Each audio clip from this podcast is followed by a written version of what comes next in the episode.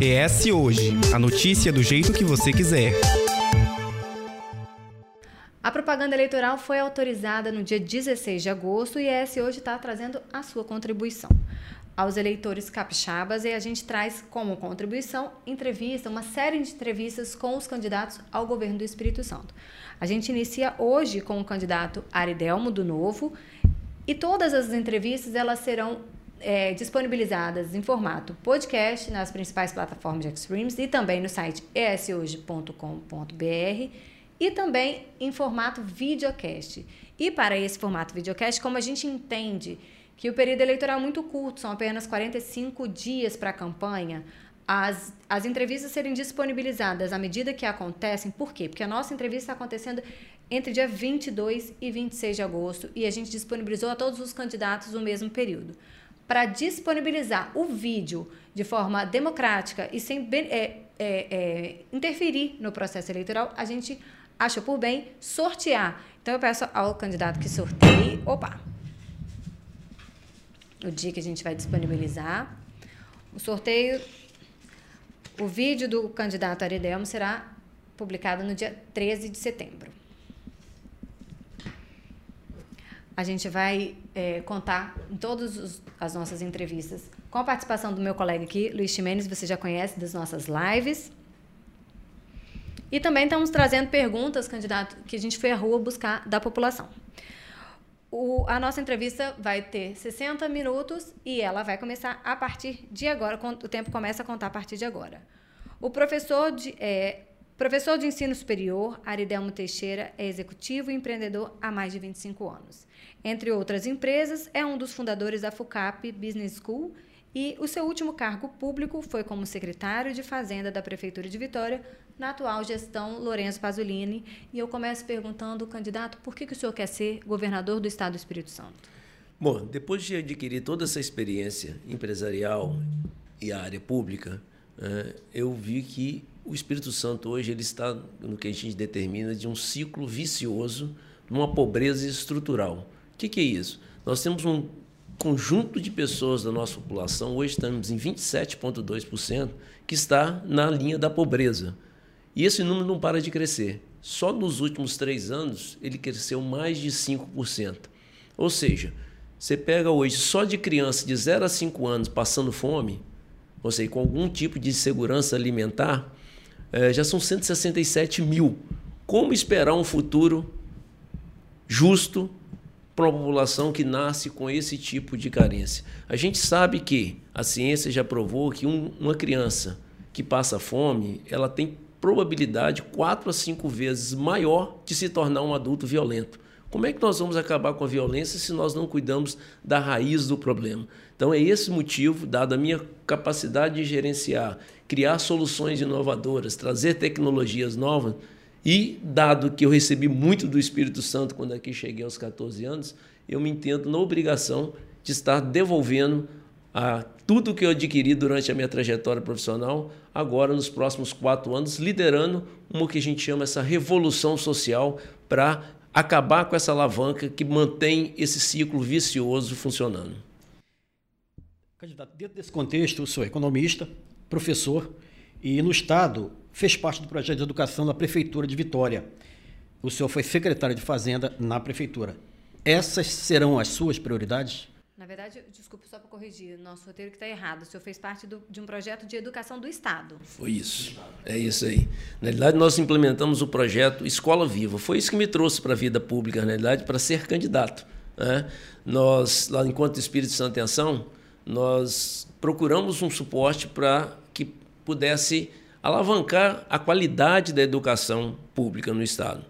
Na época, entre os 27 estados da federação, o Espírito Santo figurava em 14º lugar. Então, nós fomos atrás de um projeto que pudesse trazer inovação. Isso como iniciativa privada. Então, nós procuramos esse projeto, encontramos é, e financiamos para o Estado. Então, a iniciativa privada, por meio do Espírito Santo em Ação, bancou financeiramente todo o projeto. Então, começamos lá em São Pedro para a primeira unidade nossa porque tinha que ser uma escola com os recursos públicos, alunos da rede pública, professores da rede pública. O que, é que nós contribuímos? Um modelo de gestão e pedagógico que pudesse inovar. Então, como toda experiência, começa uma unidade, começamos lá em São Pedro, é um bairro mais carente da região de, de da Grande Vitória, né, de Vitória, e com dois anos já éramos a melhor escola de ensino é, médio do, do, Espírito Santo. E, ao final do governo Paulo Artung, nós já estávamos com 36 escolas, quando já estávamos em primeiro lugar no ranking nacional, ou seja, uma mudança estrutural do sistema de educação. Você bota uma coisa melhor, ela puxa todo mundo naquela direção. Então, naquela época, é, o atual governador tinha no seu programa de governo acabar com o programa da Escola Vive naquela visão míope, míope de que a iniciativa privada não pode ajudar o Estado. Né? E foi por esse motivo que, na realidade, eu saí da indignação mesmo. 36 escolas funcionando, você já tinha um caminho a ser perseguido, já tinha um norte, ó, esse aqui é que dá certo, e vinha com aquela é, é, populismo de fazer jogo para a plateia com a vida das crianças. E eu falei, não. aí eu saí da meu, vamos dizer assim, do meu meu comodismo, zona que era de conforto. zona de conforto, que era atuar é, é, suportando os projetos, e efetivamente fui para o embate político. Né? E foi vitorioso, porque no meio do caminho mesmo ele já corrigiu o rumo, dizendo que não ia acabar, ia melhorar. E no meu programa de governo, eu coloquei que nós íamos fazer mais 100. E hoje, quando ele apresenta a escola de tempo integral, fizemos mais de 100. Não da mesma forma que a gente faria, porque ela ficou muito aquém do que deve, é, mas pelo menos contribuiu para manter a escola de tempo integral, que hoje já está entrando na cabeça do capixaba como sendo uma urgência. É, ele fala, Pô, por que ele tem que é urgente? Porque o primeiro mundo não existe escola parcial. Né? Não existe ambiente mais seguro para uma criança passar o dia do que numa escola, principalmente na sociedade moderna, em que os dois, tanto pai quanto mãe, trabalham e geralmente quando ele volta para casa, ele fica sozinho, né? ou na companhia de uma outra pessoa que não são exatamente os pais. Então, não existe um ambiente mais seguro. Então, se nós queremos uma sociedade melhor e mais justa, nós temos que investir nas crianças do ventre da mãe aos 18 anos para dar-lhe o quê? Capacidade produtiva. Então, isso que é o foco que nós fizemos lá na Escola Viva né, e levou o Espírito Santo. Repito, nós estávamos em 14 lugar e com um projeto dessa magnitude conseguimos alcançar aí o primeiro lugar no ranking nacional. Não que já esteja bom, porque o ranking nacional é muito baixo. Né? Quando você vai olhar para o mundo, a posição do Brasil é péssima. Então, assim, nós somos melhor nessas condições, mas tem um caminho muito longo se nós quisermos garantir a nossa juventude efetivamente emprego e renda de qualidade. Eu só queria só, Dani, só fazer uma contextualização. Esse modelo não pode acabar sendo excludente, não, não corre o risco dele ser excludente, é, é, é, acabar é, privilegiando um número de crianças e em função de uma carência é, da, da, infraestrutura, da estrutura, da, infra, da estrutura do Estado, ele acabar sendo excludente? Se você não fizer corretamente, sim. Mas corretamente, não. Por exemplo, no nosso plano de governo hoje, nós temos lá garantindo que toda criança em vulnerabilidade social ela terá o direito à escola de tempo integral à sua disposição. Pode ser que o pai não queira, a mãe não queira, aí é, é, é liberdade. Né? Mas nós vamos colocar desde o acompanhamento lá do pré-natal até o décimo, é, chegar lá no, no ensino médio, né? É, é o terceiro ano do ensino médio, toda aquela camada da população que está em vulnerabilidade social terão a proteção do Estado. Uma escola de tempo integral, a escola integral não é só o tempo integral, que é a diferença entre a escola viva e as demais escolas. Hoje a escola é de tempo integral. Não, nossa escola é integral, para isso ela precisa ter tempo integral. Então o que, que ela tem que ter? Qual ela... a diferença? Então, é isso aí que é interessante. Você chegar lá, o que, a maioria das escolas estavam fazendo no Estado? Que se diziam tempo integral. Pegava os alunos com, menor, com desempenho menor e eu brincava até que eles chamavam que aquilo era uma escola sobre rodas. Eles estudavam de manhã, à tarde jogavam a criança no ônibus e saia rodando para algum lugar.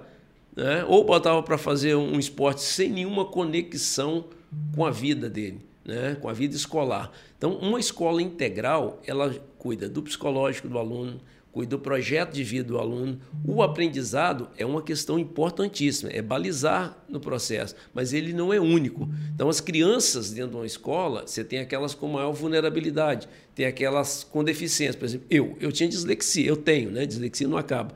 Eu tenho dislexia. Então, ou seja, o Estado, enquanto eu estudei, nunca me deu nenhuma atenção. Eu era o burro da, da, da escola.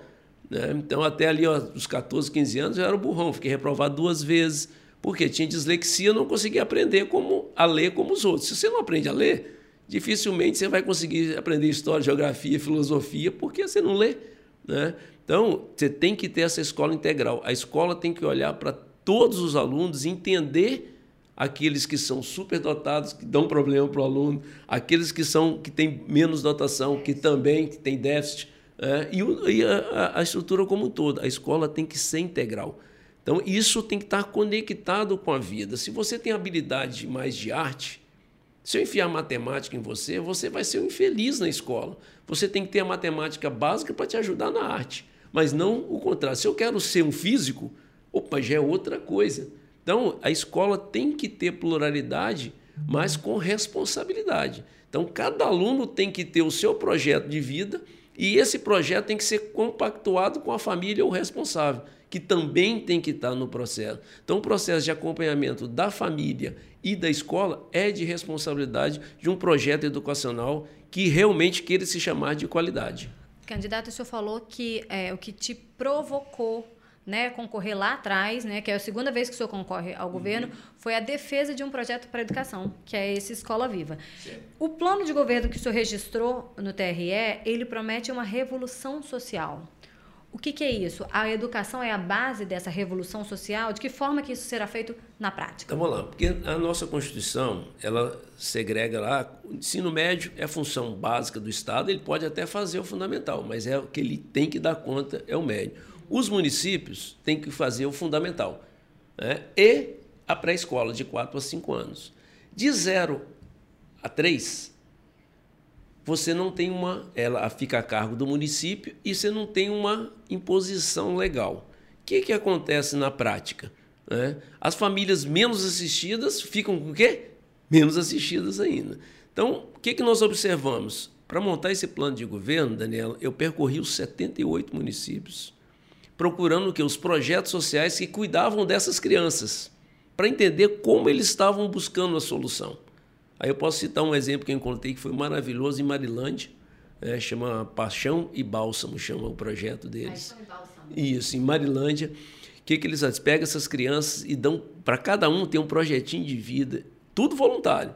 Aí pega as crianças no contraturno, levam para lá, vê o nível que ela está, dado a idade, o nível de desenvolvimento, o nível de desenvolvimento da criança correlacionado com a idade, faz um plano para ele, acompanha. Coisa mais linda do mundo. Eu cheguei lá, os menininhos, aí um, um tinha nove anos. Eu falei, pô, como é que você está? Itaboada. Aí ele falou assim, eu estou no cinco ainda. Aí o outro, eu já estou no sete. Ou seja, cada um tinha o seu plano daquela semana de qual número que ele tinha que fazer. Ou seja, de fato, você pegar uma criança de nove anos, está na tabuada cinco ainda, aí você vê o tamanho do buraco que é, né? Então, nós fomos olhando esse, esse, esse projeto e fomos percebendo que muitas das crianças estavam indo para lá, sabe para quê? Para comer. Encontramos lá no Sopão da Rosinha, chama lá em Mimoso do Sul. É uma pessoa que doa o seu tempo livre para fazer comida para 150, 180 pessoas todo dia. Aí eu pergunto, poxa vida, como é que pode um Estado que está com 5 bilhões em caixa ter, depender de uma, um, de Dona, de uma Rosinha. Dona Rosinha, que já faleceu. Quem está fazendo hoje é a Sueli, que é a filha dela. A Preta lá de Iguaçu, e mesma coisa, ela é auxiliar de serviços gerais. Sai do trabalho, vai juntando sobra de, de, de, de verduras, legumes, das quitandinhas, vai para casa, passa três, quatro horas cozinhando para um monte de gente. Aí eu perguntei, Preta, por que, que você faz isso? Tem dez anos que você faz isso. Eu falei assim, eu passei muita fome enquanto criança. É uma dor insuportável. Quando eu deito, sei que fulano está desempregado há três meses, ciclano tá, eles estão com problema de comer, eu aqui não durmo. Eu prefiro trabalhar duas, três horas a mais por dia e ter certeza que à minha volta não tem ninguém que vai dormir com fome porque não tinha comida. Então, foi, esse negócio, eu fui, fui olhando é, e falei, pô, voltei para meus estudos, meu programa, os números estavam lá, mas quando você olha só número, ele não te passa o calor. Você não sente, né? Quando eu fui Número vendo, não voltamos, chamamos aí que vamos reformular o programa. Nosso estado precisa de um choque. Exatamente por isso que eu estou chamando esse nome. É uma revolução, não é melhoria pontual, igual estão prometendo. Não, vai melhorar. Mas já tem 12 anos que está melhorando. Não, piorou.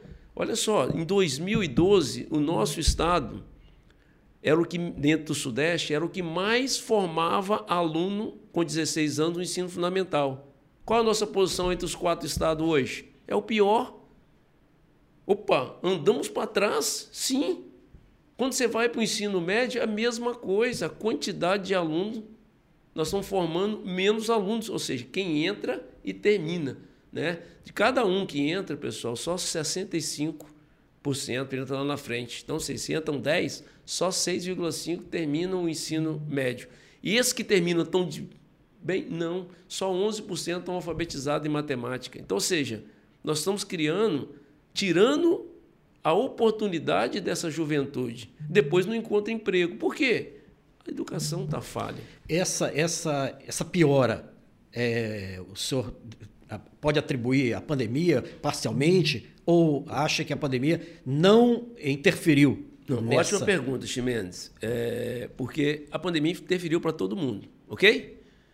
Mas você pode ser melhor ou pior no desempenho. A pandemia foi né? Todo mundo Um divisor de águas. Né? Foi um divisor de água. Mas você pega o estado de Minas aqui do lado, ok? Estava quebrado financeiramente, que o PT entregou o governo lá, assim, com folha de salário atrasado, é, é, é, fornecedor, tudo que você possa imaginar atrasado. O governador pegou o estado desse jeito. Aí eu te pergunto, Minas gerou mais pobre do que o Espírito Santo? Não, o Espírito Santo gerou mais pobre do que, mas não está rico. Isso é o quê? Incompetência, não tem outro nome. Ah, não, pode ser má fé, que priorizou, por exemplo, se você pegar a quantidade de dinheiro que foi gasto com combustíveis de ônibus durante esse período que os ônibus foram reduzidos, você começa a enxergar para onde o dinheiro está indo. Ok? Então você pega Minas aqui do lado, que estava quebrado, gerou, ou seja, empurrou menos gente para a pobreza. Por que, que eu digo empurrar, gente? Ninguém quer ir para lá. Ok? é alguém, alguma força muito maior do que ela que está empurrando. Nós aumentamos em quase 6% o número de pessoas nos últimos três anos, 2019 a 2021. Pô, em Minas foi menos. Ah, mas nosso governo diz, né? Deixa a economia de lado, quem tiver depois, vamos cuidar das pessoas. Então nós morremos menos pessoas do que Minas. Não. Em 100 mil habitantes, Espírito Santo foi 23% maior o nível de óbito. Pô, se nós fomos numa pandemia pior em preservar a vida e fomos pior em gerando pobreza, eu fui um incompetente. Não tem outro nome.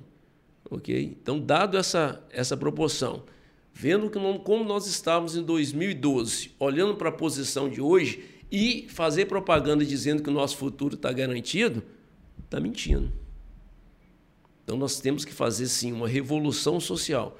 Engravidou, tem que ter atenção básica como qualquer uma outra mulher que seja da classe A. Tem que ter todo o pré-natal garantido. Nasceu, a criança tem que ter todas as alimentações do dia com suporte. Então nós vamos copiar como modelo de OS o pessoal lá de Marilândia que estão fazendo um trabalho lindo, barato, direto, intervindo direto e conseguindo resultado. Não espere que o Orideão vai sair daí construindo prédio, botando creche. Não, é diretamente com as pessoas lá da ponta que já fazem e dão resultado. Aquelas que não. Então, é parceria com? Sim, tem que ser parceria com o município e principalmente com organizações sociais. Como é que nós vamos fazer esse processo? Hoje o Estado, geralmente, não estou falando só do Espírito Santo, não. Estado, prefeitura, a área de ação social, geralmente, Cada um real que se coloca lá, só 20 centavos chega na ponta. Vou te dar um exemplo para concretizar. Quando nós assumimos a prefeitura de Vitória, tinha um projeto bem intencionado, bonito até quando você olha. Chamava-se Tendas do Bem, que era para distribuir alimento para as pessoas que estavam morando na rua durante a pandemia. Extremamente nobre, ok? Agora, e como isso foi feito? Quando eu peguei o orçamento, a marmita custava 12 reais. Aí eu olhei, mas como é que entrega isso? Tinha umas pessoas com a camisa do bem. Eu perguntei assim, e essas pessoas? Não, são funcionários. Opa, então tem mais o custo de entregar. E essa camisa? Também foi feita. E essa tenda? Não, essa tenda a gente paga aluguel mensal. E esse guardinha? 24 horas para tomar conta da tenda. 48 reais uma marmita. Ou seja, você conta, você vai ver, não é uma marmita de né, picanha, nada não. Não era filé ok? mignon. Não, ok? Era que você encontra em bom PF por aí, você encontra. Né? Que custa 10 reais, 12 reais. Mas e toda essa estrutura para entregar? Falei, gente do céu, faz um cartão alimentação, entrega uma pessoa, ela passa num lugar e como você consegue fazer quatro pessoas a mais. É isso. Ok? Nós temos que eliminar essa burocracia. Tanta gente para bater carimbo para a pessoa ganhar a marmita lá, que a marmita sai 20, 25% do valor chega à pessoa. Então, essa mudança de mentalidade de gestão que a gente tem que trazer para o Estado. E onde eu encontrei isso? Pega o Nemias lá em, em, em Bebedouro. Ele cuida de mais de 200 crianças carentes com esporte. Tem sub-11, sub-14, sub-16. Sabe quanto custa por ano cada aluno dele? 312 reais. Ou seja, uma pessoa com 312 reais consegue fazer um esporte para todas as crianças que lá querem daquela localidade. Bebedores, Parcerias. parcerias. Né? Só que hoje o Estado, para entregar um dinheiro nessa parceria, pede o pobre coitado lá uma estrutura de controle que fica mais caro o controle do que o dinheiro que Mas chega. essa burocracia, ela foi criada pelo próprio Estado ou a, a regra do jogo, a lei determina que seja dessa maneira? Não, é, você tem uma, uma lei federal e tem as- a, a estadual, depois você tem a municipal. E cada um resolve ser mais, é, vamos dizer assim, na realidade, é, é- porque assim, se você cria um carimbo novo, você cria um carimbador novo. Então esse carimbador novo é o, é o cara que foi o cabo eleitoral de fulano que perdeu a eleição. Então toda hora tem necessidade de criar um carimbo novo. Aí, como você não tem o coisa, você cria o quê? Uma regra nova para poder fazer. No nosso programa, como é que vai ser feito? Sabe quem vai controlar a crechezinha de 0 a 3 anos? O pai. O pai vai me dizer onde ele quer botar o filho. Se ele botar naquela A, eu pago lá. Se ele não está gostando, muda para B. Ou seja, nós teremos em raios de 3 quilômetros, sempre vai ter uma unidade disponível. Ok? Para quê? Feita em parceria público-privado. Não é um prédio novo do Estado, uma metodologia que até os canadenses usam. né? Para como montar esses núcleos eficientes e de forma que direta, beneficiando o aluno, a família e a comunidade.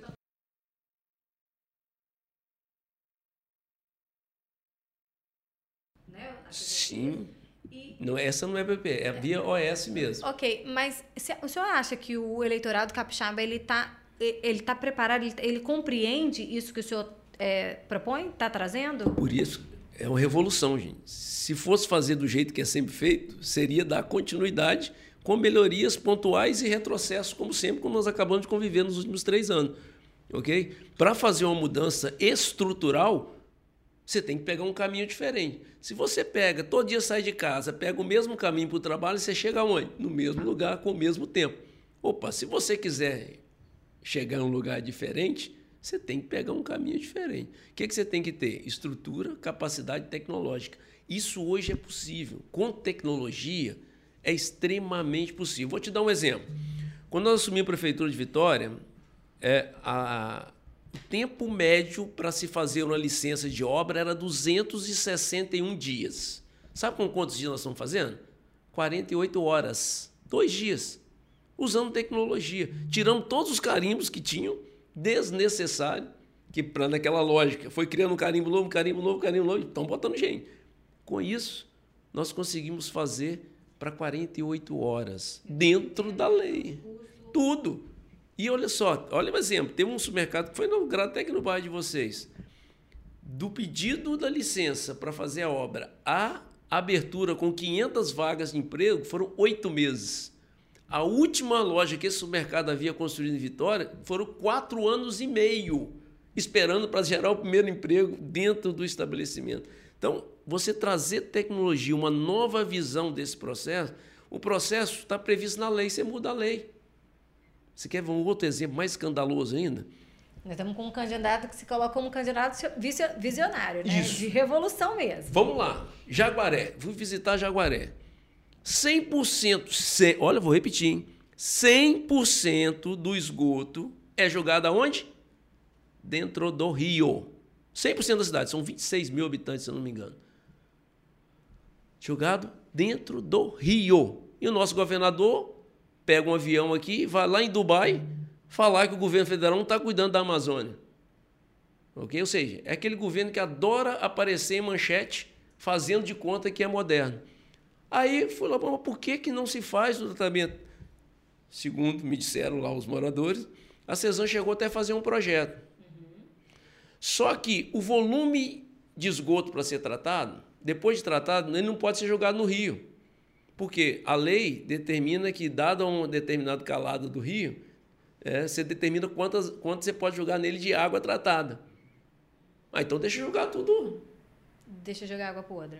A podre pode porque ninguém autorizou. É ilegal. Olha só, não é melhor mudar a legislação, gente? Um lado já consolidado, um espaço novo, eu até concordo. Agora, um negócio que se você fizer o tratamento vai ficar melhor do que já é, e a legislação não permitir você cruza os braços, isso é incompetência.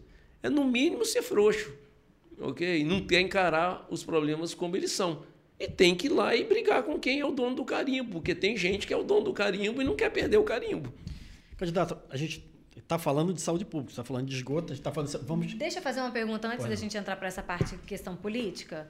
É, a gente foi às ruas, eu quero antecipar uma das perguntas dos entrevistados, dos eleitores. Uhum. E aí o senhor falou de, da questão da educação, de como 60% não termina né, o ensino médio. 65% terminam. 65% são os que terminam, desculpa. E 65... desses que terminam, só 11% estão alfabetizados. E aí eu quero saber o em seguinte. Matemática. O, o nosso o estudante de computação Danilo Heller perguntou se o senhor tem proposta para a criação de política para primeiro emprego. Olha a dificuldade aí de a gente ter uma pessoa forma, é, em condições de entrar no mercado de trabalho porque não saiu bem na educação. Como Danilo, é o nome dele? Danilo. Danilo, olha só. O que está acontecendo no mundo do trabalho hoje? Você tem, eu tenho lá empresas com N vagas abertas. E do outro lado, tem, como você está colocando aí, N jovens procurando emprego, ok? Quem garante essa, essa ponte é o conhecimento. A culpa disso está quem está sentado lá no Palácio Anchieta, que te deu um curso de baixa qualidade se você estava no ensino médio. Te deu um curso de baixa qualidade no ensino fundamental. É aí que está o problema. Eu tenho. Depois você não está preparado. Você ficou numa caixa discutindo é, é, teoria dos oprimidos e chega no dia lá, você tem que trabalhar, vai dar nisso. Então, para nós, nosso, o que, que nós estamos propondo no nosso plano de governo, o, o Danilo? Nós vamos criar uma incubadora em cada cidade para aqueles que querem se qualificar e se preparar para o mercado de trabalho com tecnologia vai estar disponível. Eu digo no mínimo uma, porque tem cidades que vão ser quatro, cinco, seis pelo tamanho. Mas as cidades menores terão pelo menos um.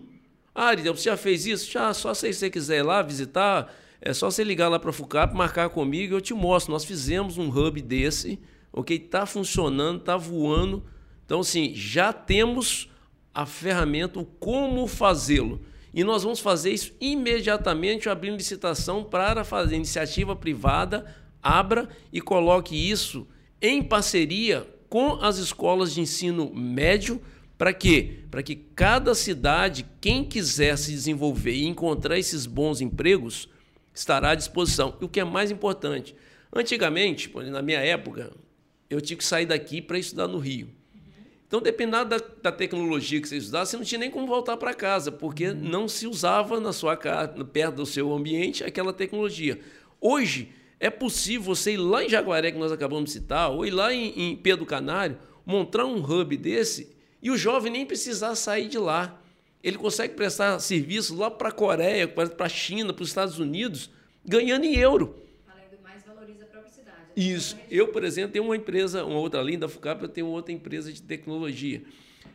Um dia só eu perdi todos os meus programadores para uma empresa holandesa, que eles estavam pagando para eles em, em euro o que eu pagava em reais, que é o, é o preço do mercado. E eles foram para casa trabalhar. Então, ou seja, o que está faltando aí é um governo com coragem para fazer a disruptura na educação que precisa, que é o quê? Conectar a educação ao mercado do trabalho. Okay? Então, seja, você tem que estar preparado quando terminar o ensino médio para fazer uma opção se você quer ir para a universidade ou não. Você vai na Alemanha, por exemplo, o salário do universitário ou o salário no técnico é praticamente o mesmo. É uma opção de carreira. Aqui não. No Brasil, como só a elite ficou muito tempo formando no nível superior, abriu um abismo entre o salário de nível universitário e o nível técnico. O Brasil tem uma carência de técnico enorme. O que provoca isso? Essa disparidade de salário. E isso tem que ser resolvido o quê? Melhorando a qualidade do ensino técnico para que a competitividade do técnico seja maior ou igual ao do nível universitário. Aí o jovem, quando estiver terminando, eu quero ir para a universidade ou quero ser um técnico, não porque tem diferença de salário, e sim por habilidade, por afinidade com querer fazer uma linha ou outra profissionalmente. E isso passa necessariamente por capacitar essas estruturas que passam esse ensino tecnológico. Senão, daqui a pouco a gente vai ter uma, uma geração de técnicos de baixa qualidade e aqueles caras que não foram para a universidade, mas se formaram numa geração de técnicos de baixa qualidade. Exatamente. Você não lembra lá da dona Dilma? Ela fez o Protec, Pronatec. Abriu vaga para todo lugar. 90% dos alunos que começaram não terminaram os cursos. O que, que a gente chama no nosso programa? Os cursos serão aqui e agora. O que, que é isso? É aquilo que você fazendo o curso, você saindo, você tem conexão com o mercado de trabalho. Pegaram aqui, o Estado pegou, foi aqui pertinho a Chieta, né? e fizeram o curso lá, quase não sei quantos, mais centenas de soldadores. Os caras terminam o curso, não tem lugar para todo mundo. Exatamente. Agora vamos pegar um exemplo lá no, no Canaã. Né? Elas chamam-se Mulheres do Canaã. O que, que elas fizeram? Na crise hídrica de 2015, que mais uma vez estão voltando ela, mais uma vez por incompetência do Estado, a gente pode voltar nesse ponto, elas eram aquelas famílias tradicionais. Então, o marido ia para a lavoura, a mulher ficava em casa, cuidando da casa, dos filhos, quando terminava, ali ia ajudar o marido e voltava. Com a crise hídrica, o que aconteceu com a lavoura? Sumiu. A renda da família, de uma hora para outra, zerou. Elas começaram, foram 17 mulheres. Aquela avó começou a bater fome em casa. Ela falou assim, e agora? Aí eu perguntou, pô, o que cada um sabe fazer? Aí uma deu a ideia, ah, eu sei fazer, sou o melhor boleiro da região. Ah, eu faço melhor casadinha. Eles começaram a fazer isso, pegaram a que melhor se comunicava, financiaram cursos para ela no, no Sebrae. É, ela falou que fez mais de 200 cursos, montaram a empresa. Hoje eles conseguem mais recursos nessa cooperativa que elas criaram do que na própria lavoura. Ou seja, uma coisa compensou outra. Isso é treinamento no aqui e agora. Não você chegar na comunidade e falar assim: o que, que vocês já fazem? Eu faço A. Então, o treinamento tem que ser fazer A melhor, ou com melhor qualidade, ou mais barato, para que você ganhe escala e ganhe o que? Riqueza. Vamos falar a parte política agora. O seu partido, o Partido Novo, ele está sozinho, né? É, a, a sua vice, Camila Domingues, filiada também ao partido, e isso, em tese, não te prende a qualquer outro com, é, compromisso partidário. Como é que o senhor pretende formar uma equipe numa eventual vitória? Então vamos lá. Primeiro, assim, é, se você me permitir discordar, né, uhum. sozinho não, nós estamos querendo estar com a única coisa, que é o povo. Ah, claro. Ok? É o que então, precisa. isso. Por quê? Olha só. Como é que funciona hoje? Vou pegar só o deputado federal. O meu partido por isso está com 11 candidatos para eleger um. Aí você vota em 10 que não são eleitos, um punhadinho votou nesse aqui, esse cara é eleito. É esse é o grande problema da nossa democracia hoje. Na legislatura passada, os 513 deputados, sabe quantos foram eleitos só com os votos dele? 27. Eleitos com os próprios votos? Isso. Por quê? Precisa de 180 votos, 180 mil votos, ok? Só teve um candidato aqui no estado que teve. Os demais, o segundo melhor foi 85. Aí ele é um cara, tá, como tem essas coligações de, né, segundo o nosso governador, é para dar amplitude, tá? Só que você vota num cara, você é a favor de arma, você vota no cara A e elege o B que é contra, com o seu voto. Então, o que, que nós estamos? Não estamos fazendo revolução social? A revolução social da democracia é a base ao voto. Então, o que, que nós estamos fazendo? Uma experiência nova. Vamos sair com uma candidata, que é a Patrícia Bortolão, número 3030. Para quê? Você vai ter certeza que, se você quiser eleger um deputado, o seu voto é capaz de eleger, se você votar nela. Nos demais, você não tem nenhuma garantia que você não vai estar elegendo um cara que você não gosta. Então, como nós não conseguimos mudar a lei eleitoral, o novo tentou, né, nós, mais uma vez, estamos fazendo o quê? Dando um exemplo. Isso é uma experiência só no Estado do Espírito Santo? Só no Estado do Espírito Santo. E nós também, complementando, nós não usamos fundo partidário. O que, que, é isso? O nosso partido devolveu 89 milhões que eu poderia estar gastando com Santinho, programa de TV. Gente, tem gente passando fome. Será que você pode olhar para o seu candidato, ele está lá prestando conta e gastou 20 milhões o partido dele? Esse cara está preocupado com o povo? É essa mensagem que a gente quer passar. A boa política é a solução. Mas a boa política tem que ser construída o quê? Na base correta. Eu votei em A, A elegeu-se. Não elegeu. E meu voto não pode ser usado para eleger um B que eu nem sei quem é mas é assim que funciona hoje. E aí, e, com essa linha de raciocínio de, do senhor, quando, se eventualmente o senhor for eleito, como é que a, o seu secretariado vai ser formado de pessoas da iniciativa privada? Não necessariamente. Pode, tem que ser técnico de alto nível. Vou te dar um exemplo da prefeitura de Vitória. Né? Pasolini ganhou a eleição, eu não sou do partido dele, uhum. né? e, mas ele tinha uma promessa de campanha que a equipe seria técnica. Eu nem do partido dele sou. Terminou a eleição e me ligou e falou assim: Você me ajuda a montar a equipe? O senhor fez parte da equipe de transição? Fiz a equipe de transição, fiz os critérios junto com ele, técnicos, para escolher o secretariado. Participei ativamente na seleção desse secretariado. Assumimos dia 1 de, de janeiro. Com seis meses, nove meses de governo, anunciamos um plano de um bi de investimento. Sabe quanto? Com dinheiro, é, um bilhão de, de, de dinheiro. Se você pegar só o que nós investimos no primeiro ano de governo com recursos próprios da prefeitura, no primeiro ano que o orçamento não era nosso, primeiro ano de governo nós investimos mais que os últimos seis anos da prefeitura. Olha a capacidade de organizar uma equipe. Equipe, ela pode ser pública, pode ser privada, tem que ser competente. Não pode ser indicado político. Você pode até me indicar. Ah, já tem fulano ali que ele é do meu partido, mas ele é o melhor cara dessa área. Vai entrar no termos de critério, vai passar no processo seletivo. Passando no processo seletivo, ele será, independentemente se é funcionário público, se é, é privado ou não. Vamos olhar lá no, no na, na, prefeitura de Vitória. Quase todos eram da área pública. Ok? E selecionados com critérios técnicos. Né? Na área de educação, Juliana está fazendo um trabalho maravilhoso.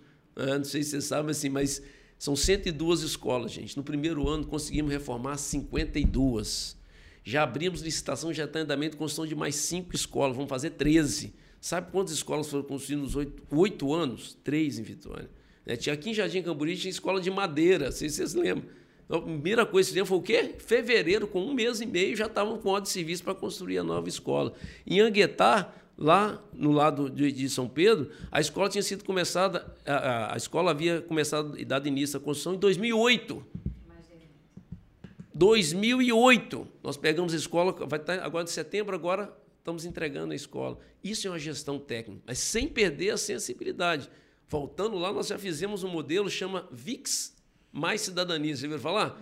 É um programa para erradicar a extrema pobreza na cidade de Vitória. É inadmissível uma cidade com padrão de renda de Vitória ter pessoa na extrema pobreza. Então nós fizemos um programa, vamos ser a primeira capital do Brasil, a mostrar o quê? Com equipe técnica, com um prefeito arrojado igual é o Pasolini, temos condições de fazer. Por isso que eu acredito que o governo do Estado do Espírito Santo, com um cara arrojado como o Aridelmo, nós vamos fazer revolução social e o Espírito Santo será referência não só para o Brasil, mas para a América toda. Eu queria voltar um pouquinho, queria voltar um pouquinho na questão do fundo partidário. É, o senhor há de convir que hoje nós temos aí uma avalanche de informação, é, digamos, negativa em, em, em, relação ao fundo partidário. É 5 bilhões para lá, 5 bilhões para cá, enfim. É, a gente está falando não do é, Aridelmo governador, a gente está falando do Aridelmo candidato. Como é que o senhor pretende fazer para convencer o seu eleitor para fazer o seu eleitor entender que essa, essa, essa sua iniciativa de devolver esse, esse dinheiro pode fazer realmente o seu eleitor é, é, é, é se sensibilizar em, em, votar no senhor.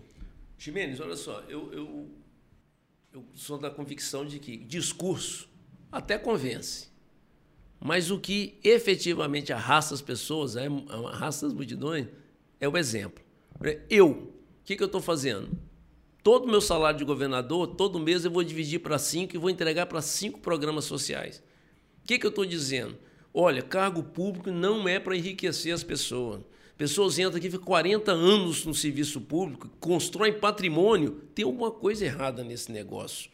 Ok? Então, assim, não é ele está ali com o propósito de fazer o melhor para as pessoas. Então, eu já consumi isso, está assinado em cartório. Esses 64 programas que eu visitei nos 78 municípios, assinei o compromisso um a um. Então, como é que vai ser feito? Janeiro de 2023. O governador recebeu quando? Sei lá, 25 mil dias em que é. Eu não olhei o salário. 25 mil. Eu vou pegar esse dinheiro, divido para 5, 5 mil para cada um. Esses cinco programas que ganhar em janeiro vão para o final da fila, fevereiro, os outros cinco, e vamos fazer isso durante todos os quatro anos de governo. Então o senhor também está assumindo o compromisso com o eleitor de abrir mão do salário de governador? Sim, está registrado em cartório, inclusive. Ok? E já todos os, os, programas que eu visitei assinaram o programa de governo comigo e eu assumi o compromisso de, de, de retornar. Então, veja bem, vamos pegar aqui, Ximeno. Você é a favor do fundo partidário? Você acha que é um bom gasto? É, é um recurso que é disponibilizado. Isso. Legalmente. Isso, é legal. Mas é moral. Pessoas passando fome, você gastar dinheiro para fazer isso aqui, ó. olha aqui, pessoal. Isso aqui saiu do meu bolso. Ok? Então você vai pegar isso aqui enquanto a pessoa está com fome. E quantos desses vão parar no lixo? Todos. Quase todos vão parar no lixo, ok? Agora, se você não é a favor e vai votar em alguém que é, tem que ser coerente. Se você acha que está errado, então olhe lá, veja se o seu candidato está usando o fundo. Se está, não vote nele. Se você é contra, procure o candidato que não está usando, porque você vai encontrar, porque apesar do partido estar recebendo fundo eleitoral, tem pessoas que não recebem porque estão na é o baixo clero do partido. Então, para ele não sobra nada, ele tem que se virar. Então, até existe. São poucos, mas existe. Agora, no Partido Novo, ninguém gasta um centavo. Já devolvemos o recurso que estava à nossa disposição. Por quê? Nós queremos dar o exemplo. A política é a salvação, mas é a boa política. E a boa política são feita pelos bons, aqueles que estão interessados em entrar e fazer um, dar uma contribuição para a sociedade e não para seu grupo político. Hoje, não sei se vocês viram, mais um escândalo do governo. Agora é de assédio sexual. Já tinha gente preso, né? Um ex-presidente do Bané chegou a tomar posse nas 5 horas da tarde, foi preso às 6 horas da manhã. Secretário de Fazenda preso, um monte de denúncias de corrupção. E hoje, mais um escândalo. Por quê? Porque não se estende critério técnico para se eh, escolher secretário. Existe projeto político. De onde veio o, o cara que assumiu o, a presidente do Banesp? Veio lá do conchavo que tinha no, no, no banco de, do BNB, onde até o governador também era do conselho. Ou seja, trouxe um cara de lá para cá num dia para ser preso no outro. Secretário de Fazenda, perguntaram ao governador se ele não sabia, ele se engasgou todo para responder se sabia ou não sabia que aquela corrupção e tal, tal, tal, tal. O rapaz foi exonerado a pedido, não foi o governo. Né? N objeções ao nosso secretário que, na minha opinião, é o grande responsável por o Espírito Santo ter sido mais morte do que Minas Gerais, por exemplo, está lá intacto. Ok? Gente morrendo, aumentou a, a pobreza, o salário dele está igual. Ok? Então, não só ele aqui, mas tem outros que a, a própria esposa foi ser, veio junto e foi ser secret, é, é, é, é, comissionado em outra prefeitura. Nós temos que acabar com isso. Vai na CESAM, tem curiosidade, vai lá e vê quantas pessoas estão em carro comissionado que vieram de fora do Estado para pagar a conta política. A gente fala que o fundo eleitoral, fundo, é, é, eleitoral é ruim, e realmente é. Só que ele é a ponta do iceberg. Se gasta muito mais dinheiro para pagar a conta, para ter esse monte de partido coligado, cada um com 11 deputados é, é, federais, mais 31 estaduais, para banquear cada um com 30, 40, 50 cabos eleitorais. Isso tudo vai para as costas do Estado e faz esse Estado inoperante, esse Estado que não olha para as pessoas. Candidato, é, na, voltando, aproveitando que o senhor falou de, de coligação, O senhor, recentemente, né, a, a, o registro de candidaturas, ela aconteceu no dia 5, Sim. né? E aí, depois disso, nós tivemos, a gente recebeu a informação que foi confirmado pelo, pelo candidato Manato e que o senhor chegou a conversar com ele a possibilidade de o senhor ser vice dele, ou seja, seria uma chapa a menos nessa corrida eleitoral. O, por que, que isso não avançou? E, e o senhor já tem algum outro compromisso com ele no segundo turno? Vamos lá. Na realidade, tem um. Vocês têm, vocês têm assim, perfis A carroça está na frente do burro, vamos dizer então, assim. Então explica, porque os perfis são diferentes, a visão Isso. política e o projeto Completamente também diferente. completamente diferentes. Isso. Na realidade, o que, que nós temos? Política se faz com diálogo. né? Como é que o novo trabalha? Nosso plano de governo está pronto né, há muito tempo. Ele vai, todo dia ele sofre alterações em função de mudanças que vão acontecendo, ele vai, ele vai ajustando. Como é que é a nossa conversa? Eu conversei, sentei com todos os candidatos, exceto o, o, o, o atual governo, né, conversando sobre plano de governo. Tem divergências, tem coisas que dá para ajustar, tem coisas que não dá, mas nada de um serviço do outro, ok? Então, assim, se cogitou em termos de, pô, qual cenário seria melhor? Pô, mas quando você olha o perfil, né, o nosso projeto é muito diferente. Por exemplo, como é que eu ia ser vice dele se ele usa fundo partidário e eu não uso? Ok? Então, tem alguns problemas de princípios que não quer. O que, que nós estamos trazendo hoje para. Olha, nós somos desse jeito. Pô, no segundo turno. No segundo turno, nós queremos estar no segundo turno. Ok? Nosso projeto é revolucionário. A- As pesquisas qualitativas colocam que o nosso eleitor ele quer uma mudança segura. Ok? Ele já viu que esse ciclo se esgotou. né? Ele quer uma mudança segura. Nós estamos trazendo muita experiência, muita competência, muita capacidade de inovar comprovada. Então não temos dúvida que o nosso projeto é a demanda do eleitor. Mas como você colocou, a dificuldade de fazer essa comunicação, motivo pelo qual vocês são extremamente responsáveis por estar fazendo esse trabalho, que é essa divulgação, abrindo um espaço democrático para as pessoas possam colocar. Não estamos aqui para falar mal dos outros, somente apontamos defeitos para apresentar a solução.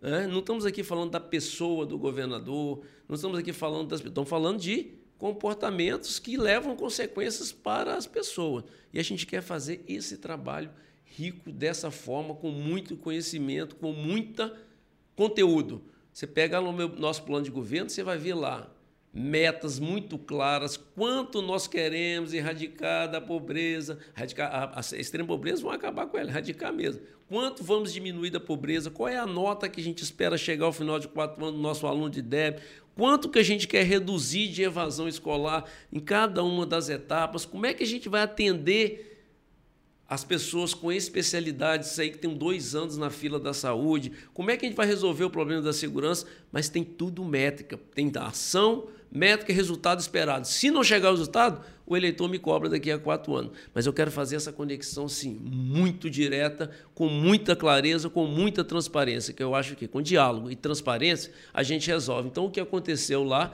foi esse processo. Não foi só com o Manato, eu conversei com o Guerino, conversei com o Odivos, conversei com o Eric, conversei com, com o Rigoni, ok, enquanto era candidato, no sentido de que qual a visão comum que nós temos de Estado, o que, que a gente é igual, o que, que a gente é diferente, para que a gente possa ver se essas, essa possibilidade de trabalharmos lá na frente, um só vai ganhar. Claro. Ok? Opa, mas pode ser que a área A, o candidato tal, tenha um, um profissional de altíssimo nível numa área X, dentro dos critérios técnicos, e possa compor a equipe. O ambiente já está construído para que isso aconteça. Mas não teve essa, essa, essa, essa colocação que seria um vice do outro Manato, meu vice, eu vice do Manato, ou vice do Guerino. Não, essa, essa conjectura não, não, não passou pela nossa eh, formulação. Dá para a gente falar sobre saúde pública. Eu queria perguntar ao senhor o seguinte: qual é a sua proposta para o atendimento de saúde? A gente vê no dia a dia, a gente acompanha no dia a dia, deslocamentos de pessoas que vêm do norte, do sul, enfim, das mais, dos mais extremos para atendimento nas unidades da Grande Vitória. Então, eu queria perguntar qual é a sua proposta em relação a isso e aproveitar, queria que o senhor avaliasse, já, o senhor já deu uma, uma, digamos assim, uma palhinha, mas fizesse uma avaliação mais profunda do, do, do papel do Estado na pandemia. Bom, vamos lá no primeiro a questão do, do, do, do da, da especialidade. Vamos lá. O gargalo nosso hoje, isso. especialidade. É superlotação hospitalar. É, isso aí. A superlotação, depois a gente volta nela, tá? Ela é uma consequência, a gente volta nela. Vamos lá pegar especializações, né? O que, que acontece hoje? Eu estava lá com ela agora, a Luciana, ok? Ela estava com um problema no pé, ficou lá na fila esperando, esperando, esperando. Quando a coisa já não estava conseguindo andar mais, o Ministério Público interviu, conseguiu ir lá, fez a cirurgia, não conseguiu o retorno até hoje, está lá. Hoje ela só consegue andar usando tênis, não usa mais sandálias, sapato, só consegue andar de tênis, ok? Então, isso, como a Luciana, tem milhares de pessoas. Incompetência, vou te dizer. Chegamos na prefeitura de Vitória, sabe quantas pessoas tinham na fila esperando exame de vista? 17 mil pessoas. O que, que nós fizemos? Fizemos uma licitação, fomos iniciativa privada, compramos 200 mil consultas e vão acabar com a fila. Só basta ter vontade política. Por que, que a pessoa tem que sair lá de Pedro Canário para vir a Vitória fazer um, um, um, um exame de, de, de, doenças que são comuns? Não faz sentido. Aí eu volto lá no meu tempo de, de, de investidor é, é, social, como pelo Espírito Santo Ação, nós investimos na rede Cuidar, nós ajudamos a montar seis unidades da rede Cuidar. Qual era a rede Cuidar? Ela fazia um um filtro e separar essas especialidades no entorno do Estado para que a pessoa não tivesse que ficar deslocando. Quem iria se deslocar? Aquela tem casos de, de doença que efetivamente é muito rara. Então você não tem como manter uma especialidade dela, nem existe especialista para tudo. Daí você concentrar no lugar. Então tem que ter uma pirâmide mais o que distribuída, sendo que só exceção que vem para a grande vitória, a grande maioria tem no seu entorno pela Rede Cuidar. Então está lá no nosso programa ampliar e instrumentalizar, retomando o que era a Rede Cuidar quando nós deixamos lá atrás em 2018, que é a proposta que tinha para que a gente efetivamente acabe com a fila, usando licitação, comprando vaga na iniciativa privada. Pode estar tá lá no meu primeiro programa, primeira medida, nós vamos estar botando na rua licitação para acabar com todos os exames de especialização especializados que estão lá penando. E é muita gente. Um governador que olha aquelas pessoas não se comove, ou é incompetente ou é insensível. Não tem outra atividade.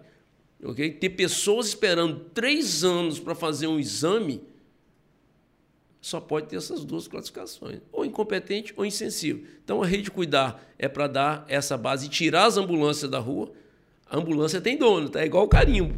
Você tirar uma ambulância da, da, da rua, não é fácil, um não. Processo. Ok? Mas é isso que a gente vai estar tá fazendo. Acabando com o trança-trança, acabando com essa fila de especialização, reforçando hospitais públicos, que tem muitos que estão caindo aos pedaços, e ampliando as OS, que também quase todas estão falidas por falta de repasse adequado do governo. Então, elas também estão para entrar em colapso. Se as OS entram em colapso, o sistema todo entra em colapso hoje. E ele está a um triz disso acontecer. E nós vamos lá, parceria público-privada na veia. É muito. O que nós queremos é o quê? Não interessa se o hospital é público ou se ele é privado. O que interessa é se o povo está sendo bem atendido. E o povo merece a mesma qualidade da iniciativa privada na pública. Antes do senhor falar, fazer a... Só um minutinho, queria dizer que a gente está a oito minutos do nosso, do nosso prazo, tá? Então, vamos lá. Antes do senhor fazer a avaliação, que eu pedi na segunda parte da pergunta, eu queria só fazer uma colocação. Essa questão do, da, do atendimento é, interior barra Grande Vitória, é, na minha visão, ele não passa só por exames ele passa também por internações, por cirurgias, por uma série de, de, de é, consultas também. Mas é, o que a gente vê, muita gente vem do interior para fazer uma cirurgia. E uma cirurgia só se faz num equipamento público de qualidade. É, a, a sua proposta é levar equipamento público de qualidade para essas localidades também? Exatamente.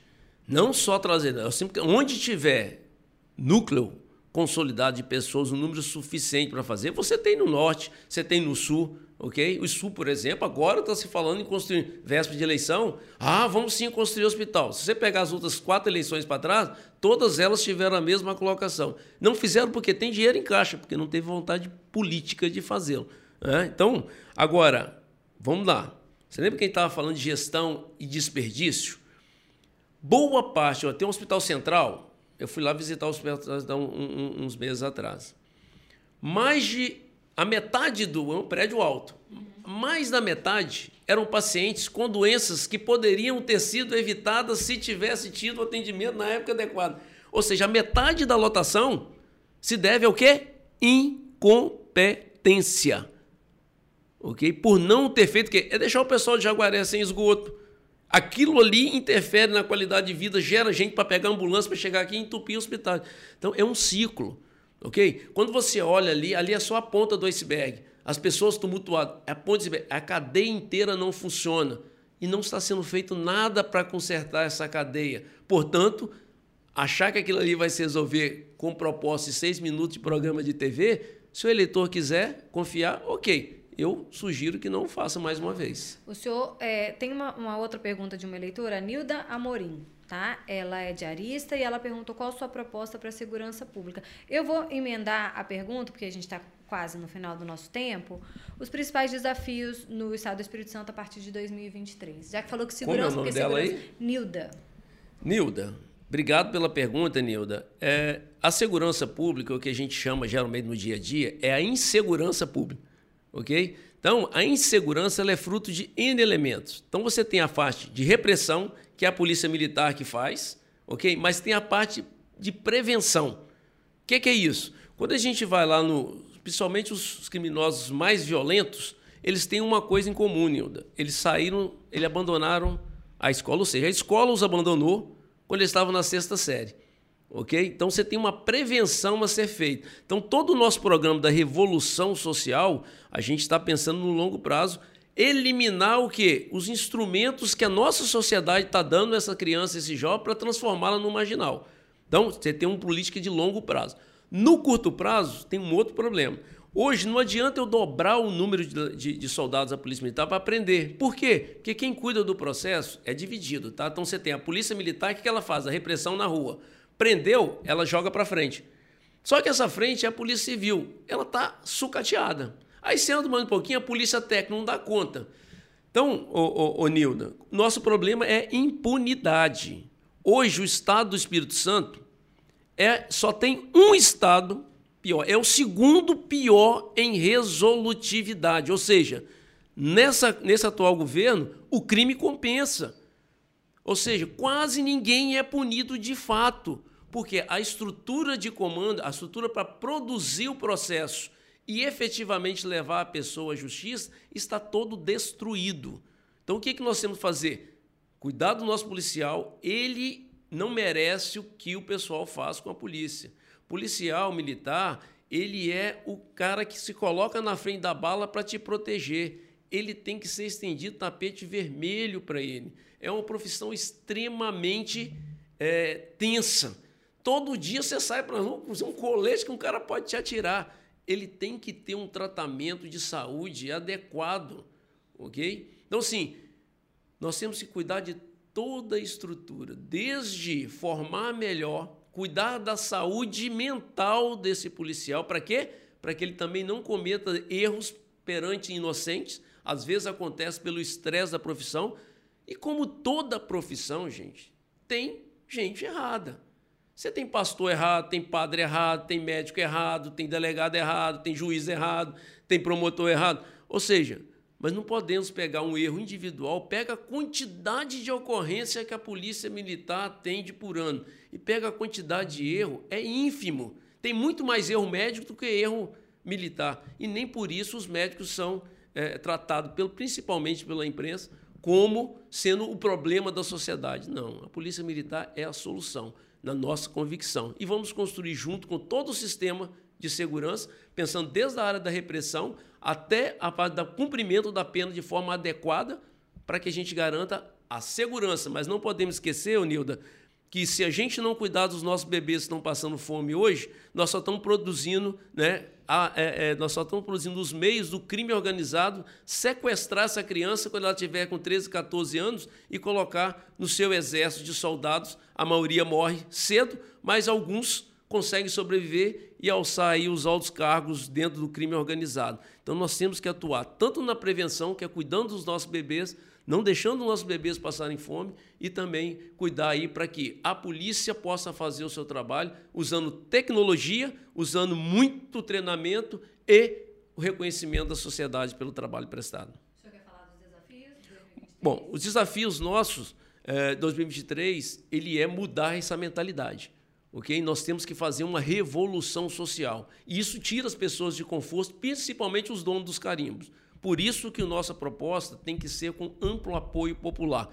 Porque na hora que colocarmos isso em prática, muito dono do queijo vai, vai chiar. E nós precisamos do respaldo. Então, o maior desafio vai ser tirar o Estado dessa inércia, desse ciclo vicioso de produzir pobreza estrutural e colocarmos um novo ciclo, um ciclo virtuoso que possa, no longo prazo, nos entregar uma sociedade melhor e mais justa.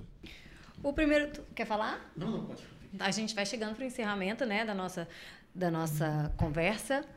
A gente espera que realmente todas as entrevistas possam colaborar muito com o, seu, com o seu voto, com a sua reflexão para o voto, porque a gente vai decidir para os próximos quatro anos.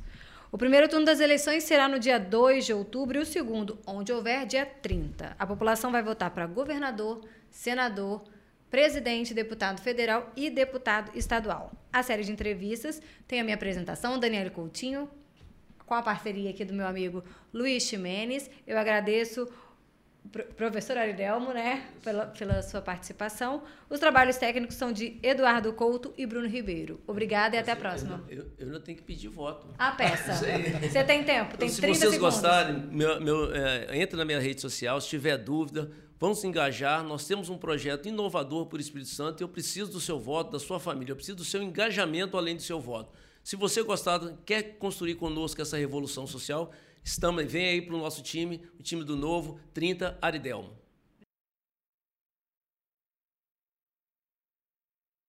Então eu agradeço professor Aridelmo, agradeço a sua participação e até a próxima.